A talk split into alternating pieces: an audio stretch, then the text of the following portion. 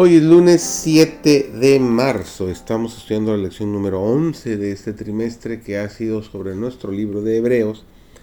Y esta semana el título ha sido Jesús, el autor y consumador de la fe. Servidor David González, el título de hoy es Por fe Abraham.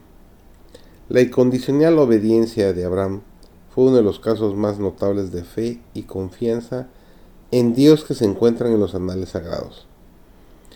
Con la sola promesa de que sus descendientes poseerían Canadá sin, sin la menor evidencia externa, siguió a donde Dios le llevaba, cumpliendo plena y sinceramente las condiciones de su parte y confiando en que el Señor cumpliría fielmente su palabra. El patriarca fue a donde Dios le indicó que era un deber ir Pasó por el desierto sin terror. Vivió entre naciones idólatras con el único pensamiento, Dios habló, obedezco su voz, Él me guiará y me protegerá. Los mensajeros de Dios necesitan hoy una fe y una confianza como la que tuvo Abraham. Pero muchos de aquellos a quienes el Señor podría usar no quieren avanzar, oyendo y obedeciendo su voz sobre todas las demás. El Señor haría mucho, por sus siervos si ellos estuviesen completamente consagrados a Él, estimando sus servicios por encima de los vínculos de la parentela y toda otra asociación terrenal.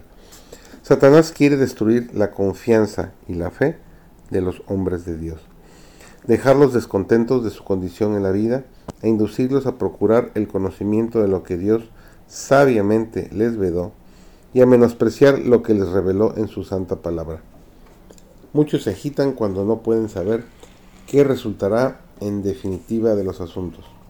No pueden soportar la incertidumbre y en su impaciencia rehusan esperar para ver la salvación de Dios.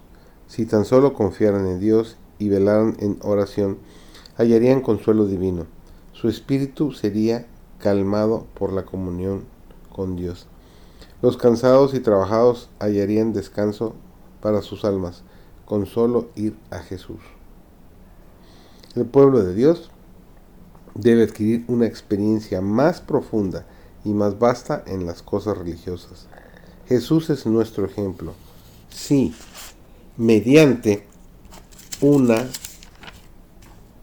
fe viva y una santificada obediencia a la palabra de Dios, manifestamos el amor y la gracia de Cristo.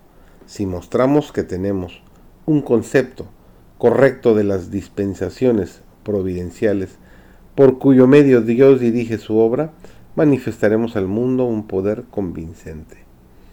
No es un puesto destacado lo que nos da valor a los ojos de Dios. El hombre se mide por su consagración y fidelidad en el cumplimiento de la voluntad divina. Si el pueblo remanente de Dios quiere andar en humildad y fe, Dios ejecutará por medio de su plan eterno haciéndole capaz de trabajar en armonía para dar al mundo la verdad tal cual es en Jesús. Él se valdrá de todos, hombres, mujeres y niños, para hacer brillar la luz sobre el mundo y sacar de su medio un pueblo fiel a sus mandamientos. Por medio de la fe que su pueblo deposita en él, Dios mostrará al mundo que Él es el Dios verdadero.